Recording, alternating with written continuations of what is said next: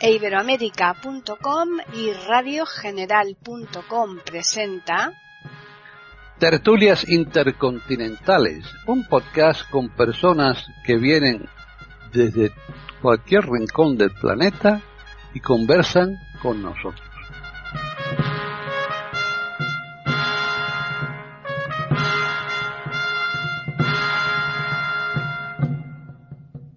Tal? Bienvenidos otro día más a Tertulias Intercontinentales en iberoamérica.com.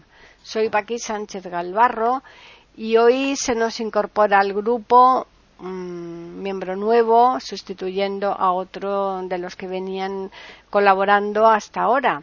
Así pues, ahora ya lo mm, diremos de quién se trata. Eh, nos faltan dos de los habituales, que son René Escape y Davis Oneto, que tienen asuntos particulares que gestionar y entonces ya esperemos que la semana que viene sí que estén. Y tenemos eh, por un lado a María Eugenia de Har en Colombia. ¿Qué tal, María Eugenia? Hola, Paqui. Como siempre, con mucha ilusión de la tertulia y eh, dándole la bienvenida a nuestro nuevo contertulio y saludando a los oyentes. Muy bien. Pues seguimos en Chile con Jorge Muñoz. ¿Qué tal? Hola Paqui, hola queridos auditores de estas tertulias. También, al igual que María Eugenia, doy la bienvenida a Hilario Alonso como nuevo participante y creo que será un excelente aporte y un gusto compartir con él. Muy bien.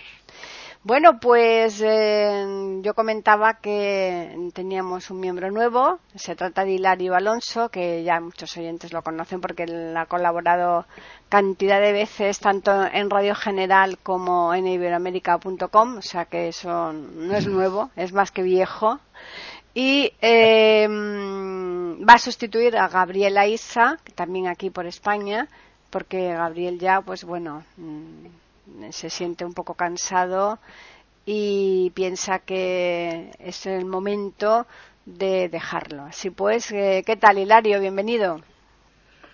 Muchas gracias, es un placer y es un honor porque mm, tú sabes que yo soy un habitual oyente de tertulias y te he comentado varias veces que el nivel de los participantes es muy alto y el nivel de Jorge, el nivel de María Eugenia, el nivel de René y, Gabriel también, pues es un nivel muy alto. son compañeros que dicen muy bien, dicen fantásticamente bien, y es un placer escucharlos. Y entonces incorporarme aquí, pues me, hace mucha ilusión. Pues sí. Voy a ver si yo puedo, voy a ver si yo puedo, en fin, estar a su altura es difícil, pero, pero bueno. Bueno, eh, baja modesto que sube Hilario. Eh, así que vamos. sabes, tú muy bien que yo no soy modesto porque me conoces hace muchos años y yo no soy modesto, pero vamos. bueno, te has olvidado de Davis, pero eso sé que es un lapsus que has tenido, así que cuando has nombrado al resto de componentes, así que. Davis, ¿qué voy a decir yo de Davis? Claro, por eso, por eso sé que ha sido un lapsus. Bien, pues hoy el tema que vamos a tratar aquí en esta tertulia intercontinental de iberoamérica.com es nada menos que la Atlántida. Vamos a pasear por la Atlántida, ya veremos eh, de qué manera lo hacemos y, cómo salimos de ese paseo.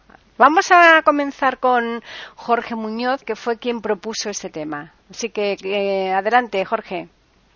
Gracias, Paqui. Bueno, en realidad el tema de la Atlántida es un tema fascinante que convoca el entusiasmo, la curiosidad, también hace dudar y tiene como principal fuente al filósofo Platón con sus famosos diálogos, el Tineo y el Critias, este último en que se extiende sobre este continente, sobre el cual también hablaron otros como Heródoto, Plinio y Apolonio de Rodas, pero no con la profundidad y extensión que lo hizo Platón.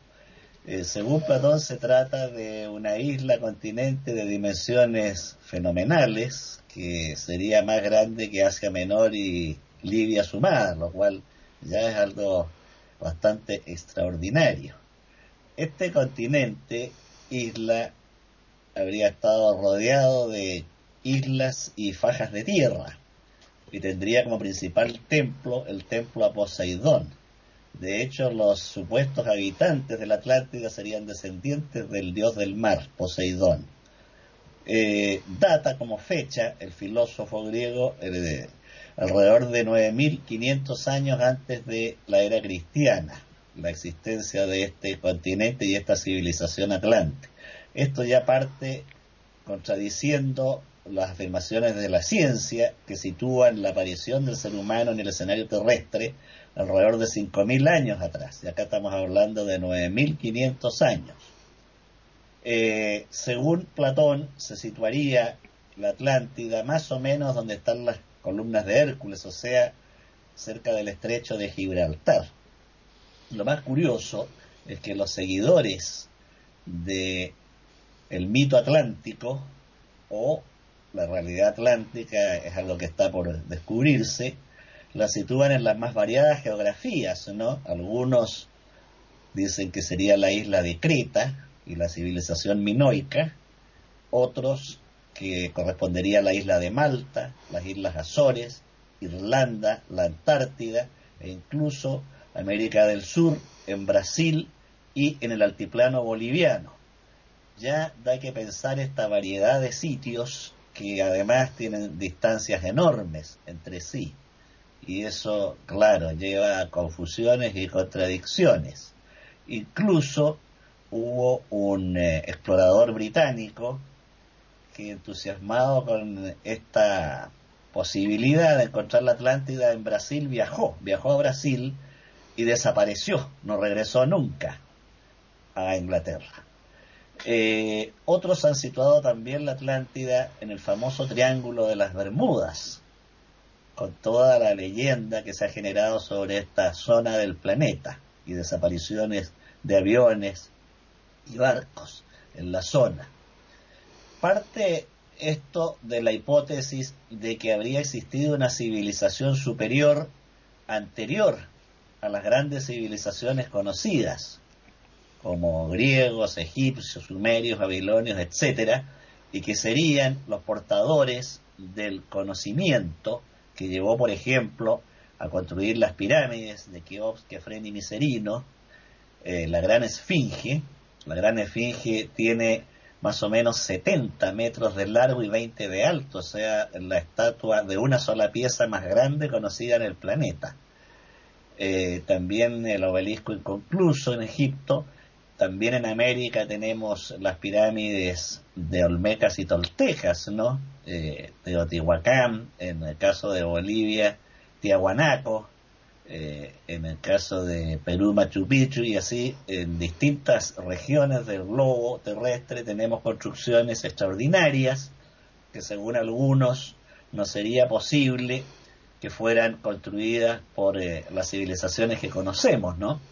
Hay que pensar que los bloques de piedra que forman las pirámides son bloques de un peso extraordinario y de un tamaño fenomenal, cuyo traslado desde las zonas donde estaban estas rocas al sitio de las pirámides parece imposible por seres corrientes, aunque los egiptólogos más consumados sí consideran que fueron posibles por el pueblo egipcio a través de muchísimos años, ¿no? Y que se habrían sacrificado generaciones completas para construir estas posibles tumbas de los faraones.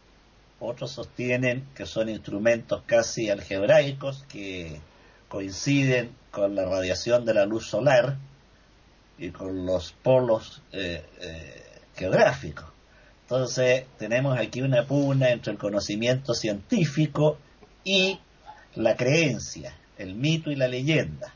Muchos podrán decir, bueno, Schliemann descubrió la ciudad de Troya, cuyo nombre antiguo era Ilión, de ahí el nombre Ilíada, basándose en el poema homérico, que antes de Schliemann se creía que era solo una leyenda, una ficción literaria del poeta jónico, sin embargo él eh, logró descubrir. El tema está en que la ciudad de Troya se encontró. Otro tanto puede decirse de Pompeya, que también desapareció bajo la lava del Vesubio, pero se encontró. O sea, tenemos dos ciudades que fueron halladas. Con la Atlántida, en cambio, el misterio persiste porque no ha sido encontrada. otra zona donde actualmente se cree que podría estar y que se acerca más a la descripción platónica es el sur de España, donde están las marismas de Doñana, y ahí se están haciendo muchas investigaciones en estas zonas pantanosas que se adentran en el mar. De modo que sigue siendo un misterio que acapara la atención de arqueólogos, de científicos y también de aventureros que buscan zonas donde puedan hallar eh, grandes tesoros. Por el momento quedo aquí, Paqui, para ceder la palabra a nuestros amigos. Eh, bueno, pues ahora seguimos con María Eugenia. Gracias, Paqui. Quisiera empezar siguiendo lo que acabamos de escuchar por parte de Jorge. Y entonces estamos viendo, de verdad, ha dado un resumen realmente increíble. Primero empezando con los historiadores en la antigüedad, eh, con Heródoto y los demás, eh, dándonos la explicación de Platón. Yo no voy a repetir todo porque lo acabamos de escuchar. Eso me parece que es una cosa realmente fascinante empezar a ver de dónde vienen las primeras ideas. Y tal vez entonces yo simplemente me centraría mucho en Solón, que es la figura que pareciera ser de donde sale, o no pareciera ser, lo sabemos, de donde salen las primeras eh, eh, explicaciones sobre esta asombrosa civilización mitológica o leyenda, como se ve, pero vamos viendo también cómo los mitos y la mitología y las leyendas muchas veces son casi que los cimientos de la historia, ¿no? Entonces, en ese sentido, Solón para mí es un ser de una importancia inmensa. Y así como están estos historiadores en la antigüedad, está la historiadora contemporánea Bárbara Tuckman, para quienes les pueda interesar toda su obra, pero me estoy refiriendo a su libro La marcha de los necios, mostrando cómo la humanidad tantas veces ha estado en manos de la ignorancia, del desconocimiento, del repudio de lo científico y de la razón, que nos puede recordar nuestros tiempos actuales tristemente también, y pone ejemplos de algo completamente diferente y maravilloso. Uno de los personajes que ella escoge para describir esto es Solón. Entonces, Solón se supone recibe toda esta información desde Egipto y desde los sacerdotes. En ese sentido, entonces, tenemos una cosa histórica que Solón es bastante antes de Platón, pero de donde ahí empieza. Ahí entonces me parece que es interesante también ver lo siguiente. Esta es la parte desde los historiadores y lo que han hecho los científicos y los arqueólogos, que la arqueología es algo que a mí me ha producido siempre fascinación en esta búsqueda de las cosas. Hay algo muy importante que yo creo que debemos tener en cuenta que para mí es la diferencia entre el negador y el escéptico. Yo considero que el escepticismo, que es defender la duda, no ser crédulo, pero tener una mente abierta, honesta, eso para mí es una señal de madurez de gran importancia. El negador es otra cosa completamente diferente y es simplemente la persona que niega. Punto. No va a pensar distinto de los paradigmas de sus propias creencias y de lo que considera que es verdadero o falso.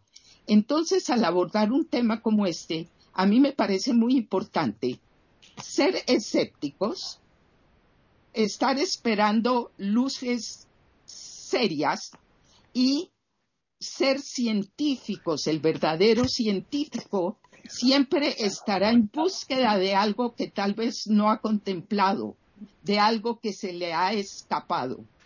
Entre los negadores está, por ejemplo, el que era el director de la Oficina de Patentes de Nueva York en 1899, que sugirió que se debería cerrar ya la oficina porque todo lo que se podía inventar ya se había inventado. Ese es el negador a Entonces, sobre este planteamiento, y lo hemos oído por Jorge, que es maravilloso y se sigue buscando, podemos pasar a una segunda parte que es los vestigios de lo que podría de alguna manera confirmar más esto. Cuando hablamos de los 9.500 años, por ejemplo, y se piensa que eso sobrepasa lo que considerábamos que era el tiempo de verdad de poder hablar de lo que es humano, vemos que los mismos científicos se autocorrigen en la medida que se les van abriendo los panoramas. Así como ahorita hablaba Jorge de que Schliemann encuentra Troya siguiendo los escritos de Homero, yo pude confirmar también, viviendo en Israel bastante tiempo, cómo la Biblia, por ejemplo, muchas veces era una orientación para los arqueólogos, de alguna manera como lo de Schliemann. Y eso mismo lo vi con, con, alguien que pude conocer, el abad de los benedictinos en Jerusalén, que es un arqueólogo, y uno de sus libros se llama El Quinto Evangelio. Es la comprobación de las narraciones de los evangelios y de los escritos basados en la arqueología y lo que se va encontrando. En ese sentido, entonces, yo creo que podemos también abrir la posibilidad de que si la Atlántida existiera, ¿dónde están los vestigios que algo se destruyó? Y este pedacito mío lo voy a terminar así. En este momento nosotros tenemos la capacidad de destruir este planeta casi en su totalidad. Digo casi porque quiero pensar que no será del todo, pero casi sí. Si eso llega a ocurrir y lo tenemos muy cerca, no es una cosa de ciencia ficción, ni las bombas ni la destrucción ecológica, tomaría cientos de miles de años la recuperación de vida de lo que quedara y mucho tiempo para llegar a la evolución que da a los animales, a las conciencias y mucho más para llegar al animal que no solamente se vuelve consciente, sino consciente de su conciencia, que era una de las principales enseñanzas de Humberto Maturana, que hoy me entero por Jorge, que murió hoy. Entonces, en ese sentido, cuando eso sucediera y encontraran nuestros vestigios, ¿cómo los tomarían? porque nuestras civilizaciones y culturas como las conocemos estarían totalmente volatilizadas. Ese pensamiento me abre la cabeza para las posibilidades de ver esto y seguir pensando que estamos siguiendo un pensamiento racional científico. Con esto dejo aquí. Muy bien. Están escuchando tertulias intercontinentales en iberamérica.com. Pues ya finalizamos esta primera ronda con Hilario Alonso. Bueno, yo voy a ver si ordeno mis ideas. Vamos a ver. Cuando yo tenía 10, 11 años, eh, yo oía por la cadena SER española una serie que se llamaba Diego Valor.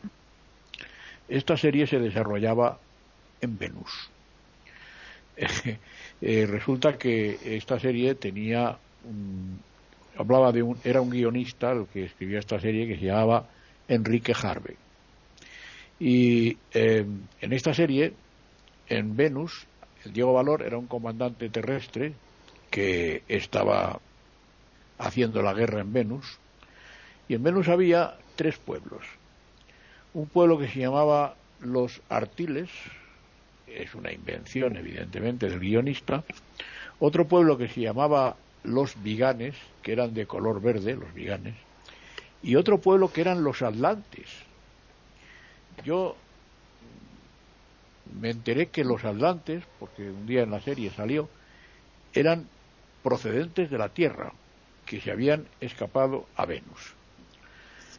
Más tarde me enteré que eh, había algo que se llamaba la Atlántida, pero para mí eso estaba muy difuso, estaba muy, no sé, ahí no, no me interesaba demasiado.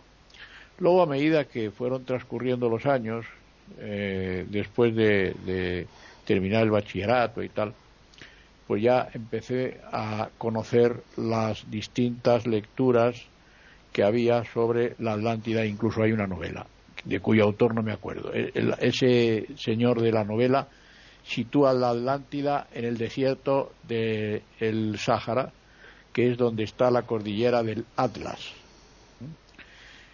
Y entonces, más tarde, yo me metí en una aventura eh, que es em, el estudio esotérico como un fenómeno mm, naturalmente yo no quiero decir que soy escéptico, ¿eh? no, no soy un creyente. El estudio esotérico es estudio de unos fenómenos que en unos casos son tales fenómenos y en otros casos es mentira, no hay tales fenómenos. Y desde el punto de vista esotérico, pues bueno, la Atlántida es un mundo. A tenor de lo que dice Jorge, que dice que la Atlántida se sitúa en varios sitios, los distintos autores sitúan la Atlántida en varios sitios, y a tenor de lo que dice mm, María Eugenia, em, yo tengo que decir que la Atlántida,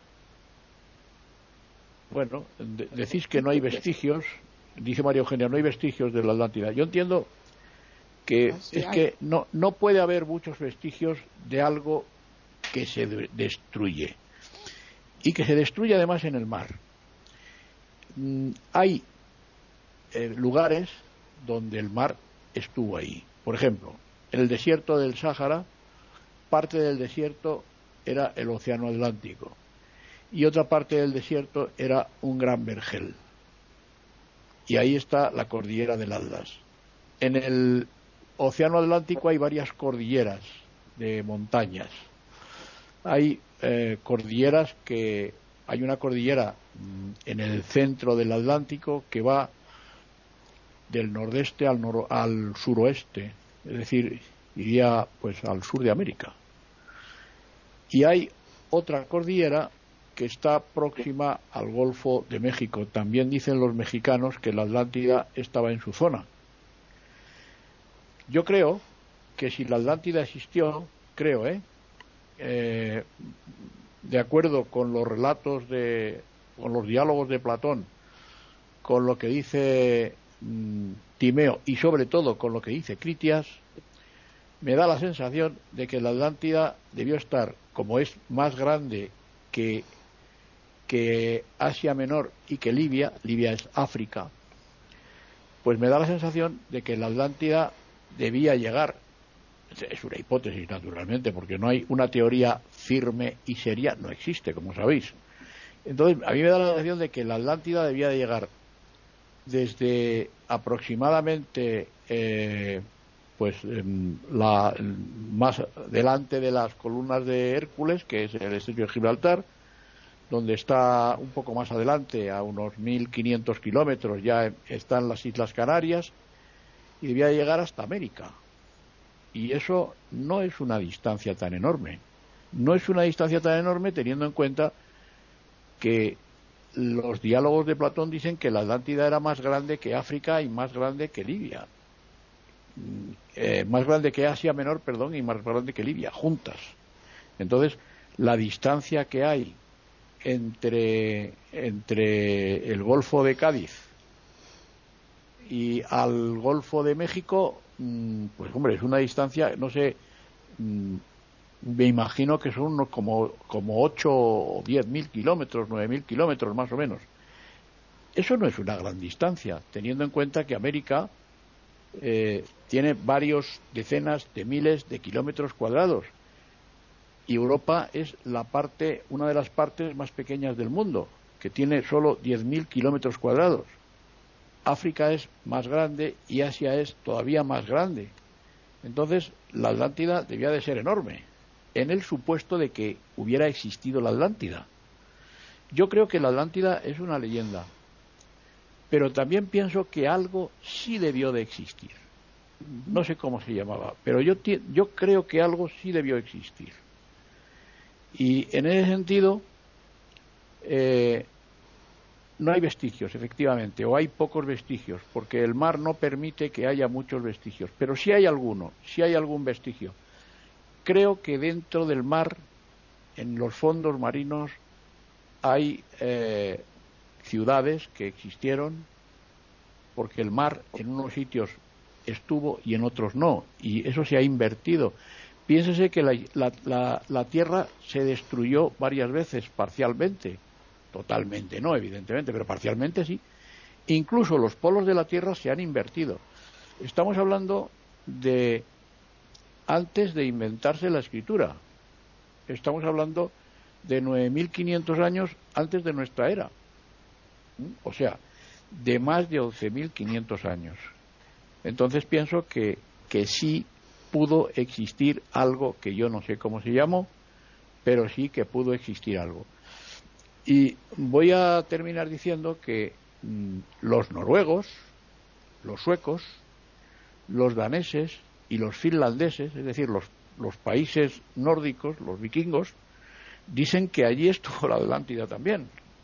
O sea que todo el mundo sitúa la Atlántida en su zona, ¿eh? cerca de, en su zona o cerca de su zona.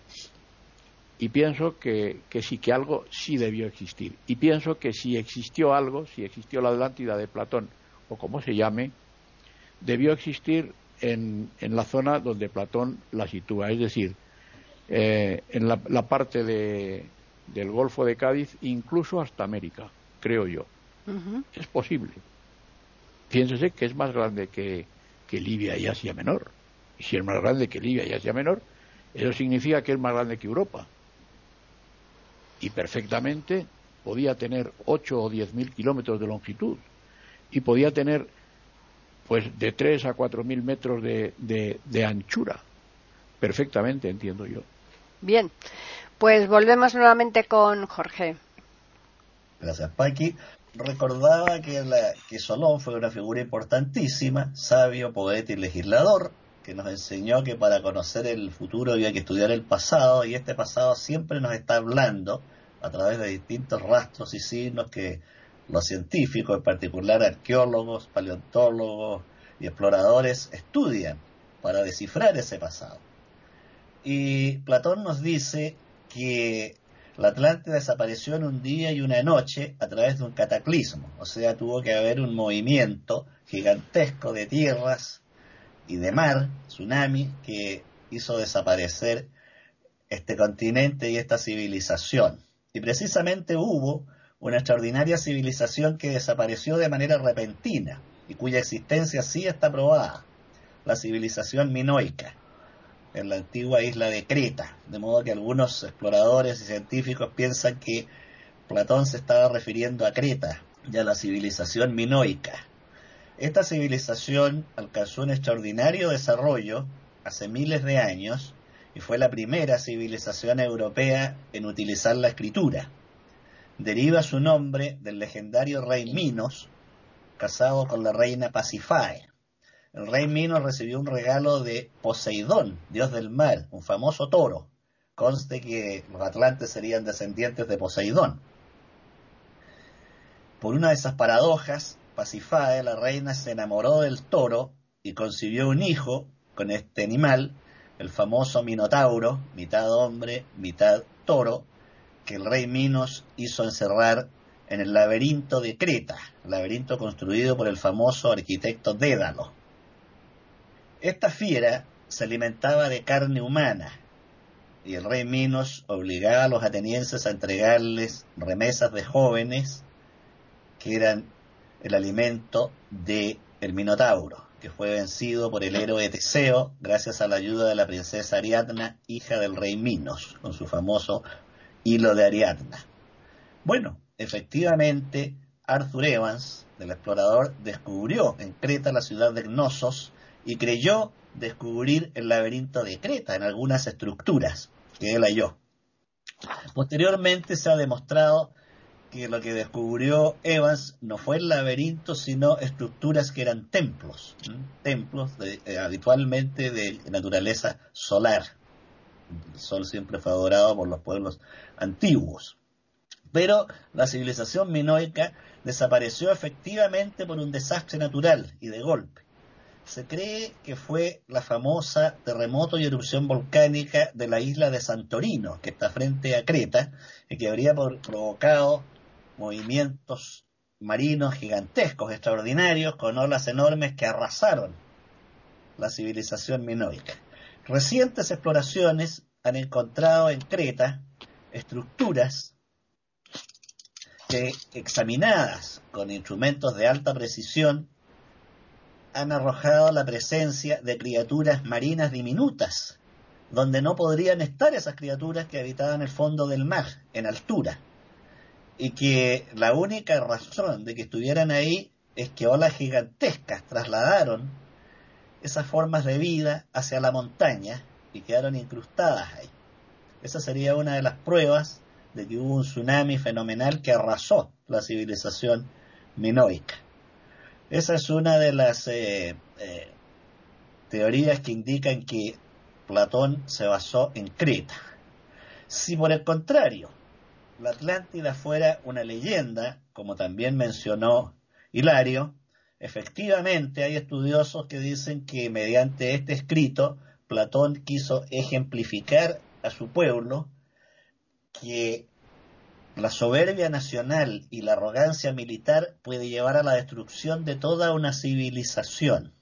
Y habría creado esta leyenda de la Atlántida para advertir a su pueblo que tuvieran cuidado con la arrogancia y hubiera un regreso a la humildad, a la serenidad. Es otra tesis que también se ha planteado. Hubo muchos siglos después un pueblo que se preocupó de rescatar la Atlántida, nada menos que en Alemania los nazis. Los nazis, para justificar el orden superior de la raza aria, se plantearon que eran descendientes de los atlantes, los pocos que sobrevivieron a esta catástrofe natural, y Himmler, Henry Himmler, el jefe de las SS, organizó una agrupación que enroló a científicos alemanes, algunos muy serios y otros de mala reputación, incluso gente deshonesta que había cometido fraudes, para organizar una expedición en busca de Atlantes y enroló a un joven naturalista llamado Ernst Cefa, que además de ser un gran naturalista era un hombre ambicioso, con muchas aspiraciones. Y para ingresar a esta agrupación creada por Himmler tuvo que enrolarse también en las SS y finalmente logró ser nombrado el jefe de esta expedición que marchó al Tíbet. Pero para llegar al Tíbet había que pasar por la India y la India estaba en control británico. Al enterarse que había llegado una misión de científicos nazis, naturalmente Inglaterra intervino y les prohibió subir al Tíbet. Eh, Cefa quería llegar a la ciudad sagrada de Lhasa y finalmente, mediante muchas eh, tratativas diplomáticas en las que intervino el propio Himmler, se les permitió llegar al pie de la montaña en un pueblo donde efectivamente hicieron muchísimas investigaciones y uno de los científicos nazis expertos en mediciones de cráneos, que le gustaba tanto a los nazis, eh, midió los cráneos de cuántos sujetos se le pasaba por delante. Finalmente, con ayuda de bastantes golpes de suerte, Logró pasar al Tíbet y llegar a Lhasa, donde fue recibido amablemente por los tibetanos que siempre han sido afables y participar incluso de algunas fiestas y ceremonias, pero se les prohibió hacer las mediciones de cráneo que tanto gustaban a los nazis y también se les prohibió recopilar especies, ya que para los monjes tibetanos todo ser viviente, desde el más pequeño, es respetable y no se le puede matar. Debo señalar que Cefa además era un gran eh, degustador de la cacería, ¿no? Así que no pudo dar rienda suelta a su ímpetu cinegético. Finalmente eh, regresaron a Alemania, no con todos los buenos resultados que, aspiraban a obtener, pero sí reconocieron haber visto entre las ceremonias en el Tíbet y la gente de la dirigencia tibetana a seres altos y hermosos, recuerdo claramente la frase ¿no? que está en el informe, seres altos y hermosos, fueron recibidos en el aeropuerto por el propio Himmler como héroes, pero al poco tiempo después fueron olvidados porque no trajeron pruebas contundentes del vínculo entre los arios y los atlantes, quedo por aquí, Paqui, para ceder la palabra. Muy bien. Están escuchando tertulias intercontinentales en iberoamérica.com. María Eugenia. Siguiendo, por ejemplo, lo que decía Hilario, cuando yo pongo la idea de que destruimos todo y pasaron dos millones de años hasta que unos seres pudieron buscar, yo no digo que no habríamos dejado vestigios, vestigios habríamos dejado, pero sería tan difícil de tratar de entender qué significan, porque cuando se encuentran las ruinas del mundo antiguo, muchas cosas se, se, ven, son templos, no son vestigios. Es una cosa mucho más concreta. Cuando pienso en los vestigios, entonces, otra vez pensando en la Atlántida, Aquí hay varios autores, pero hay uno que se llama Graham Hancock, para los que les pueda interesar buscarlo. Él tiene muchas cosas, pero tiene uno que se llama Las huellas de los dioses. Y de eso estaba hablando ahorita Hilario y también Jorge de alguna manera. Es la cantidad de, esos para mí serían los vestigios, de cosas que vemos alrededor de todas las culturas. Por ejemplo, en Colombia, están las figuras de Bachué y Bochica, dioses que vinieron, que hicieron maravillas, uno masculino Bochica, Bachué femenina, y así como ellos, y que enseñan una serie de cosas importantes y van dejando conocimientos. Esto se encuentra en todas partes del mundo. Eh, para mí, eso podrían ser vestigios de una civilización y fíjense que ahora no es tan diferente porque se está haciendo realmente por parte de científicos y de gente de altísimas eh, credenciales, recopilaciones y recolecciones de toda suerte de semillas y señales eh, biológicas de los seres vivos, etcétera, pero sobre todo semillas almacenadas en las profundidades de la tierra, previendo la posibilidad de la destrucción que podríamos nosotros mismos causar, para que de alguna manera, en algún punto, se encontraran las semillas de lo vivo, de lo biológico. Si uno piensa que eso lo estamos haciendo ahora y uno lee la cantidad de cosas que hay alrededor del mundo, ahí es donde es tan interesante que los científicos, los arqueólogos, las personas metidas en las búsquedas, los antropólogos, etcétera, puedan empezar a entender que, por ejemplo, las cifras de las edades que les dan a muchas cosas, hay que repasarlas muchas veces, como lo hemos visto. Entonces, en ese sentido, pensaba yo que otro donde podemos ver mucho más que vestigios es en la sabiduría ancestral, que es descrita, por ejemplo, en el Kibalión, tema que ya tuvimos en una de las tertulias. Pero en el Kibalión lo que se trata de, de, volver a mostrar es como de milenios atrás hay unas sabidurías que se han ido transmitiendo a pesar de las destrucciones de tantas civilizaciones, etcétera, están en todas partes.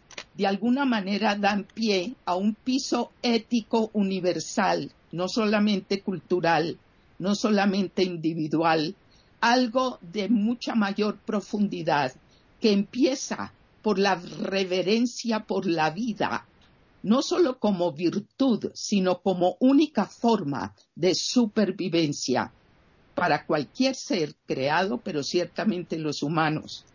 Entonces, cuando pensamos que pudo haber habido algún origen de ese tipo de sabidurías, que es la que Platón también trata de plantear como el ideal para un mundo griego, que también muchas veces bordeaba, su propia destrucción, lo que vemos también son unos cimientos de lo que yo llamaría lo espiritual, hablando de espiritual, como lo entendía Víctor Frankl, como sinónimo de humano, el ser vivo, el ser con conciencia, con conciencia de su conciencia, como decía siempre Maturana, ese es el ser humano, esa parte humana. Víctor Frankl es lo que entiende como lo espiritual. Entonces, en los vestigios, a lo mejor son mucho más que vestigios, lo que tenemos es que aprender a mirar siempre con un sano escepticismo para no caer en la charlatanería que abunda alrededor de estos temas. La única protección es una actitud seria, científica, racional, abierta, que siempre incluirá escepticismo, pero no será negador a ultranza. Para mí, la visión entonces de entender que la sabiduría ancestral descrita milenios atrás tiene también orígenes en sabiduría mucho más remota, nos abre la fascinación de entender una vez más que todo lo que nos rodea, así como van viendo los cosmólogos, todo lo que nos rodea desde nuestra experiencia en este pequeño planeta es mucho más profunda, amplia e insondable de lo que creíamos. Eso a mí, de alguna manera, me da algo de esperanza, porque el mundo como lo tenemos ahora parece ser solamente un tornado devastador, un huracán, pero sabiendo que tal vez siempre ha habido un hilo conductor de sabiduría, y la sabiduría incluye el bien y el mal, no una idealización pueril, pero es la verdad sobre lo falso, esa posibilidad que abre la imaginación, a mí me da esperanza. Con esto termino. Bien, pues eh, terminamos esta ronda con Hilario. Yo no soy negacionista, pero no puedo negar mi vena escéptica. Mm, yo creo que los vestigios que hay, que los hay, mm, en el Atlántico hay templos. Eh, un tal Thomas Andrew dice que mm, las aves que migran de América tropical a Europa y de Europa a América tropical para pasar el invierno, cuando llegan a cierta zona en la mitad del Atlántico, intentan descansar, pero no pueden, porque evidentemente no pueden, no pueden aterrizar, y entonces tienen que seguir, pero lo intentan, empiezan a volar en círculos, pero que luego lo intentan.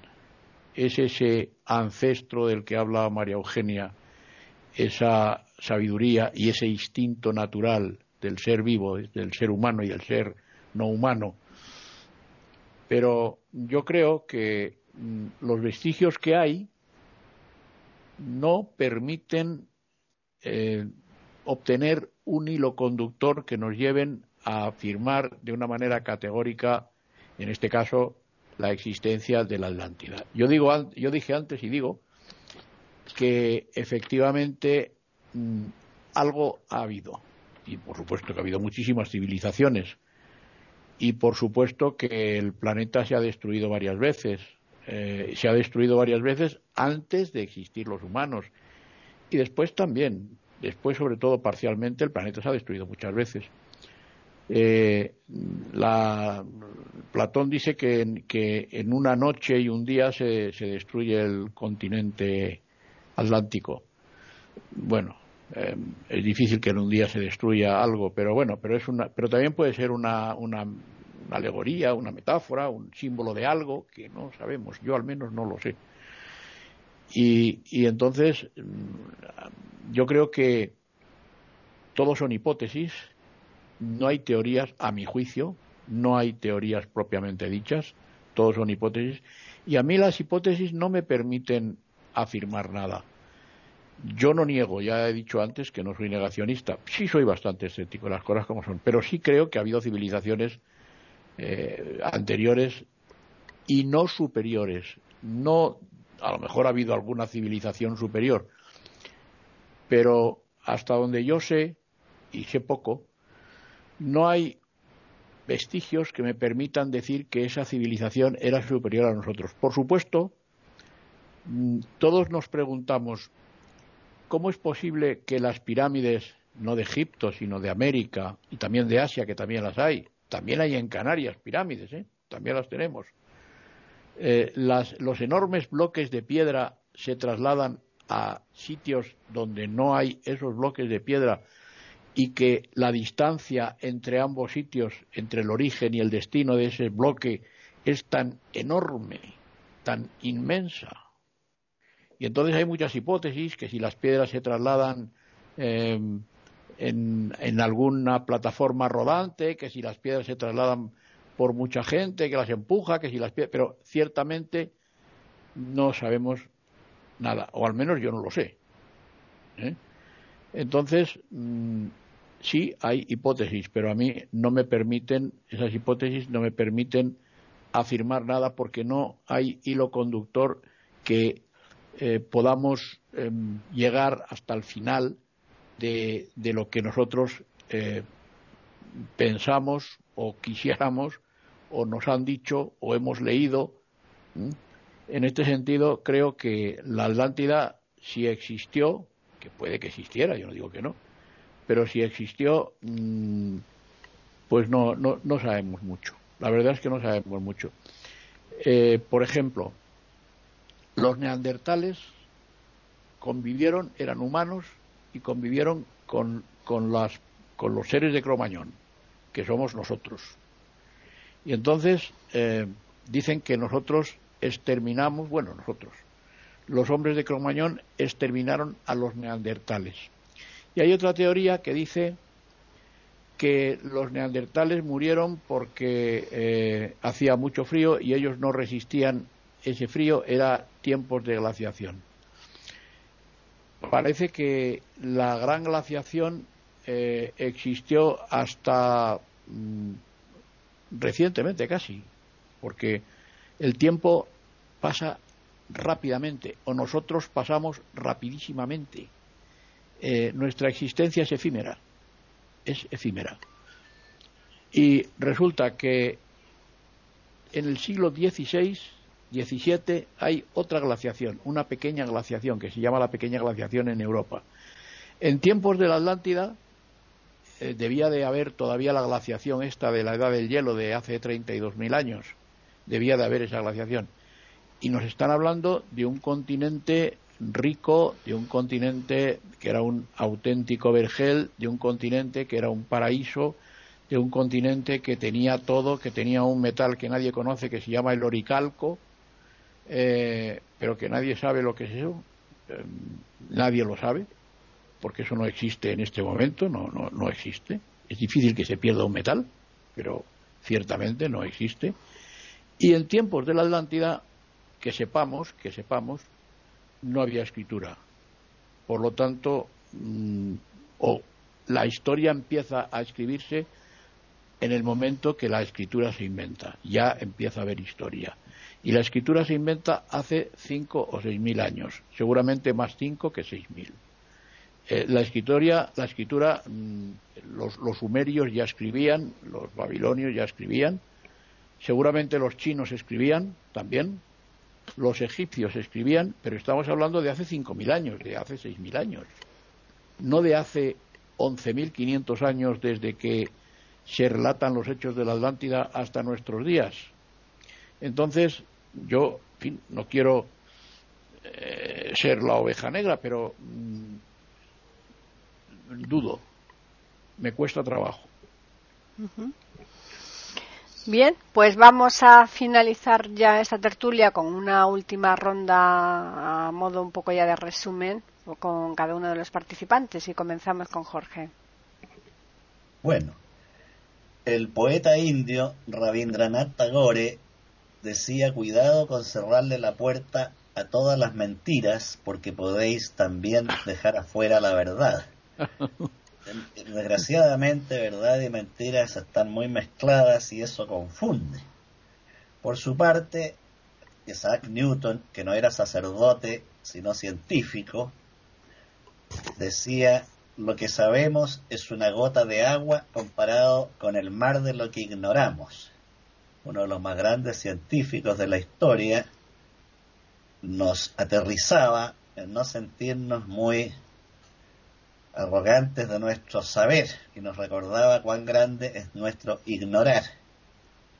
De modo que, si bien es cierto, la cautela siempre es necesaria para no caer en la fantasía, en la charlatanería, eh, tampoco es bueno borrarlo todo, porque los signos que arroja el pasado son demasiados y siguen parpadeando y dando anuncios.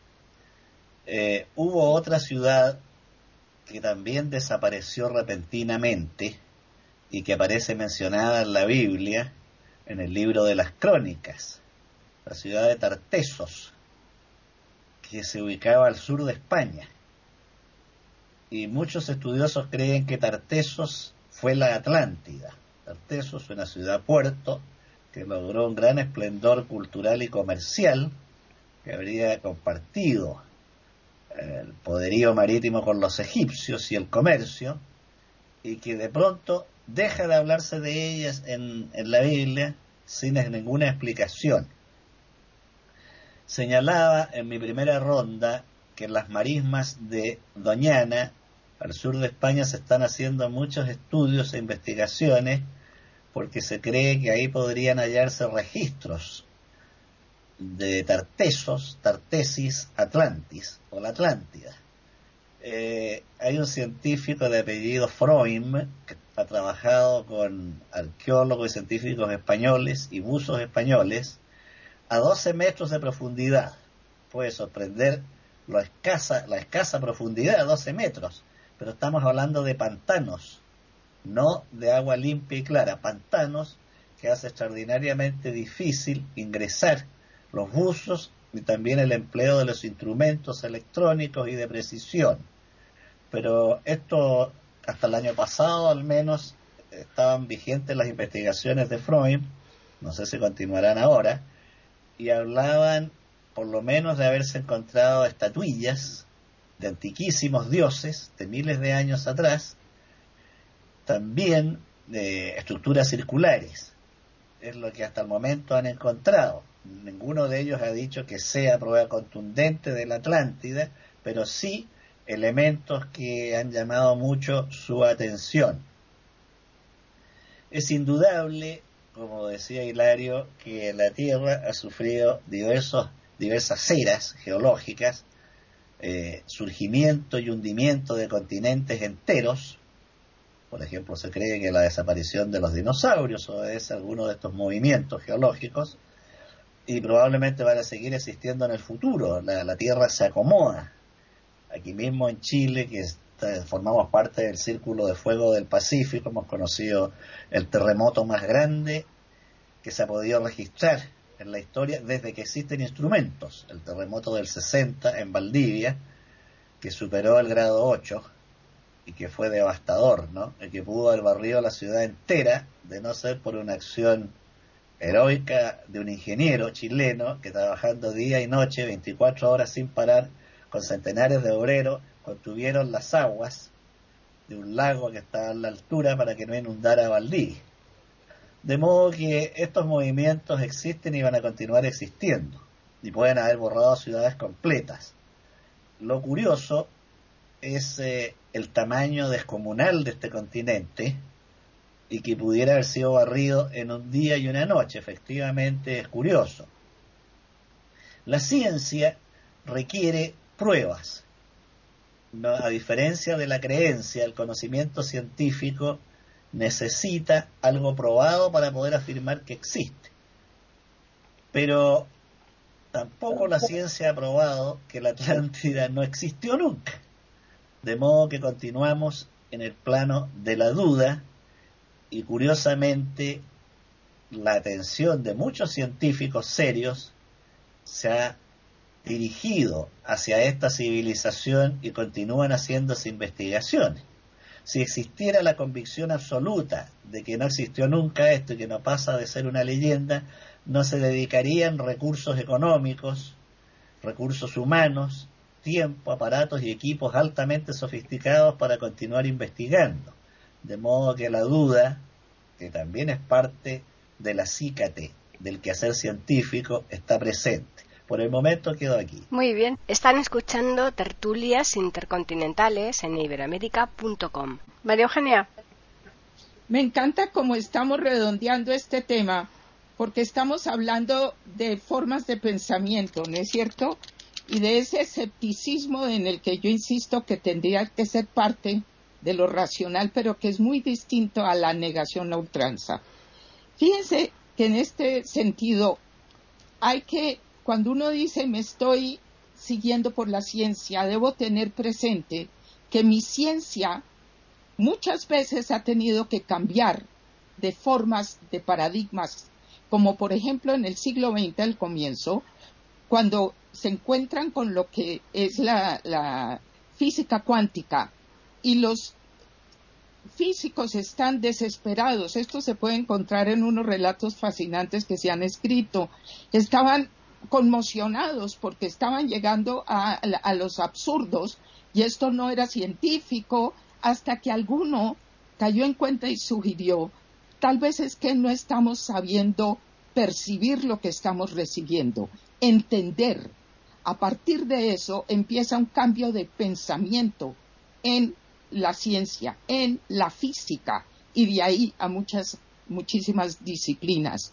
Ahí fue cuando entendieron que tenían que incorporar lo que es la forma de pensamiento místico, digo la palabra con toda seriedad, ¿no? Por ejemplo, de los orientales y también el misticismo en Occidente, donde existe la paradoja, donde eso puede existir simultáneamente y de ahí muchas cosas. Esta forma de entender que mi ciencia de este instante es en lo único que yo me rijo, también nos recuerda que si somos científicos hay que tener la apertura de poder abarcar cosas mayores. Terminando, cuento simplemente eh, como ejemplo, ilustración de esto, algo que yo estaba en Israel cuando ocurrió, en los noventas, un geólogo visitando las pirámides y mirando la esfinge el prodigio, se dio cuenta que la erosión de la esfinge, que está frente a las pirámides, en los costados, tenía algo, algo curioso para el ojo de un geólogo. Esto hizo que él tomara unas fotografías, etcétera, se fue a hablar con, a Estados Unidos con uno de los principales eh, especialistas en erosión de todas las formas, le mostró las fotos donde no se veía de dónde salían un pedazo de algo. El especialista le dice usted para que me hace perder el tiempo, me está mostrando algo de erosión de agua evidente, tatín. Y el otro le dijo, y si yo le digo que esto es la esfinge, esto cambiaba las cosas, porque erosión por agua donde está la esfinge las últimas lluvias habían sido cerca de 10.000 años atrás. Eso quería decir que para que hubiera erosión ah, tenía que haber pasado muchísimo más tiempo, con lo cual se daba al traste con lo que los historiadores y los egiptólogos querían creer de cuál había sido el tiempo de origen de la Esfinge. Esta discusión sigue hasta el día de hoy y los geólogos ahí no tienen otra cosa que hacer que demostrar, según lo, que sí puede verse científicamente, es cómo se dan las erosiones en las distintas formas. Esto entonces tal vez ayuda a lo que estaba diciendo también Jorge y acojo muy, mucho la importancia del escepticismo del que habla Hilario para que no caemos, vayamos a mancillar temas de importancia con charlatanería barata. Eso no lo querríamos hacer nunca. Entonces, cuando entendemos que los científicos permanentemente tienen que estar dispuestos a ceder una convicción para no caer en lo que se llama la fe del carbonero, que no es la fe más profunda ni la más útil, entonces podemos también ampliar las posibilidades y a mí de lo que más me llega es ver cómo a través de lo que conocemos hasta ahora de nuestra joven humanidad, porque parece ser que la nuestra es una especie joven, la nuestra, sigo viendo un hilo conductor en términos no solo de vestigios concretos, pero también de hilos de sabiduría. Siempre ha habido grupos profundos que son vistos con muy malos ojos por las instituciones religiosas que no siempre coinciden con la religión más profunda, hay una búsqueda permanente que sí nos ha ido guiando. Y me gustó mucho por último entonces el cuidado de no cerrarle, Jorge lo dice perfectamente, lo estoy tratando de recoger. No le podemos cerrar la puerta a todas las mentiras porque por fuera se nos quedará de pronto la verdad. De la misma manera que yo pienso, no le podemos cerrar la puerta al dolor y a las penas porque afuera quedaría la felicidad y el júbilo y el descubrimiento. Lo que estamos viendo hoy es la necesidad de ser serios, de no cerrarle las puertas a la imaginación y de entender que por difícil que veamos las circunstancias que nos rodean, el mundo rara vez, nuestro mundo ha tenido al mismo tiempo más elementos concretos de sabiduría para enfrentar la mentira con la verdad. El amor frente al odio y la imaginación frente a la indoctrinación. A lo mejor eso es un legado de estos seres que llamamos atlantes. Bueno, pues vamos ya a finalizar esta charla sobre ese tema tan interesante de la Atlántida con la intervención de Hilario. Bueno, eh, Jorge, lo que tú dices de, de Tartesos, de Tarsis, se refiere a las costas de Huelva, donde se está haciendo ese estudio que tú dices, que efectivamente, donde se sabe, y eso parece que los científicos no tienen duda, se sabe que a esos 12 metros de profundidad, hace algunos miles de años, sí que hubo vida humana. ¿eh? Eso sí lo, lo saben los científicos. Además, ahí sí hay vestigios. Es una zona que conozco bien porque he vivido Mm, varios años ahí eh, y además yo compatibilizaba en ese momento mis tareas de funcionario de la organización de ciegos con la enseñanza. Me dediqué a la enseñanza ahí precisamente. Y, efectivamente ahí sí hubo, vida humana. Mm, no parece que no cabe duda, según los científicos, a 12 metros de profundidad incluso seguramente más a más metros de profundidad. Tartesos o Tarsis eh, es, al parecer, digo al parecer, eh, no la ciudad de Huelva, sino toda la provincia de Huelva, porque parece ser que el mar inundaba gran parte del territorio de Huelva. Eh, Huelva es una provincia de Andalucía del suroeste español, una ciudad, una zona atlántica totalmente atlántica. El estrecho de Gibraltar, o sea, las columnas de Hércules, están un poco más abajo de, Huelva, un poquito más abajo, y si eso era la Atlántida, pues entonces está en discusión si la Atlántida estaba más allá o más acá de las columnas de Hércules. Huelva, Tarsis, Tartesos, estaba, está un poco más acá, un poco más interior de las columnas de Hércules, del estrecho de Gibraltar. Eh, y entonces sí, parece que ahí hubo vida humana.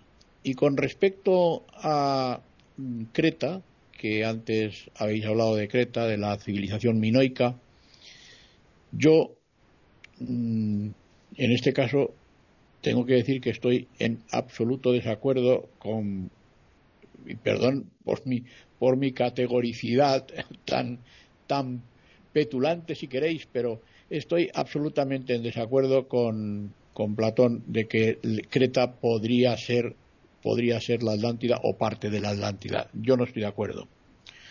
Eh, Creta está muy al este, eh, está en el mar Mediterráneo, que es el Atlántico también, porque el, estrecho de Gibraltar eh, separa el Mediterráneo del, del Océano Atlántico, pero el Mediterráneo es una parte del Atlántico, es una parte, digamos, cerrada por el Mediterráneo, mar entre tierras, y, yo dudo muchísimo de que la Atlántida estuviera ahí. Y no me cabe ninguna duda que, sí, que efectivamente, que hay sitios donde hay vestigios. Y estoy de acuerdo con, con vosotros dos en que, hombre, muchas veces mm, las mentiras, pues hay que tener cuidado con ellas porque no se puede ni negar ni afirmar categóricamente. Está muy claro que mm, no se puede probar que existiera la Atlántida, Jorge, pero tampoco se puede probar lo contrario. Yo no tengo nada que decir, estoy totalmente de acuerdo, claro que sí.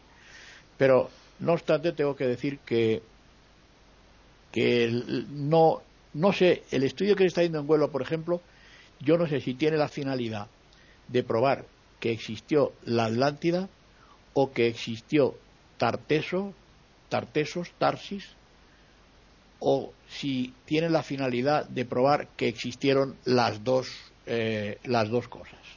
No lo sé. Y por último quiero agradecer y pedir perdón por la paciencia que habéis tenido conmigo que he llegado tarde. Nada más. Bueno, pues vamos a recordarles a los oyentes que nos pueden escribir al correo tertulias arroba eiberoamerica.com y también tenemos un Twitter que es eiberoamerica con las iniciales E, I y la A de América en mayúsculas. Como siempre agradecemos a todos los que nos escuchan, a todos los que nos van siguiendo semana tras semana en estas tertulias que hacemos aquí en iberoamerica.com y que nosotros con muchísimo gusto pues eh, hacemos para todos los que realmente tienen interés. Así pues, vamos a emplazarles ya a la semana que viene, el próximo lunes, para que regresen aquí a iberoamerica.com y les ofreceremos una nueva tertulia intercontinental.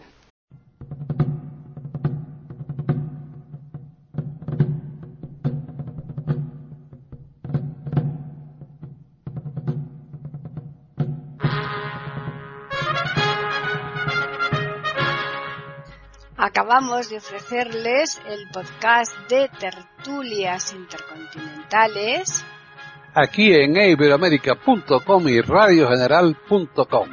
Regresen la semana que viene para un nuevo episodio. Hasta la próxima semana.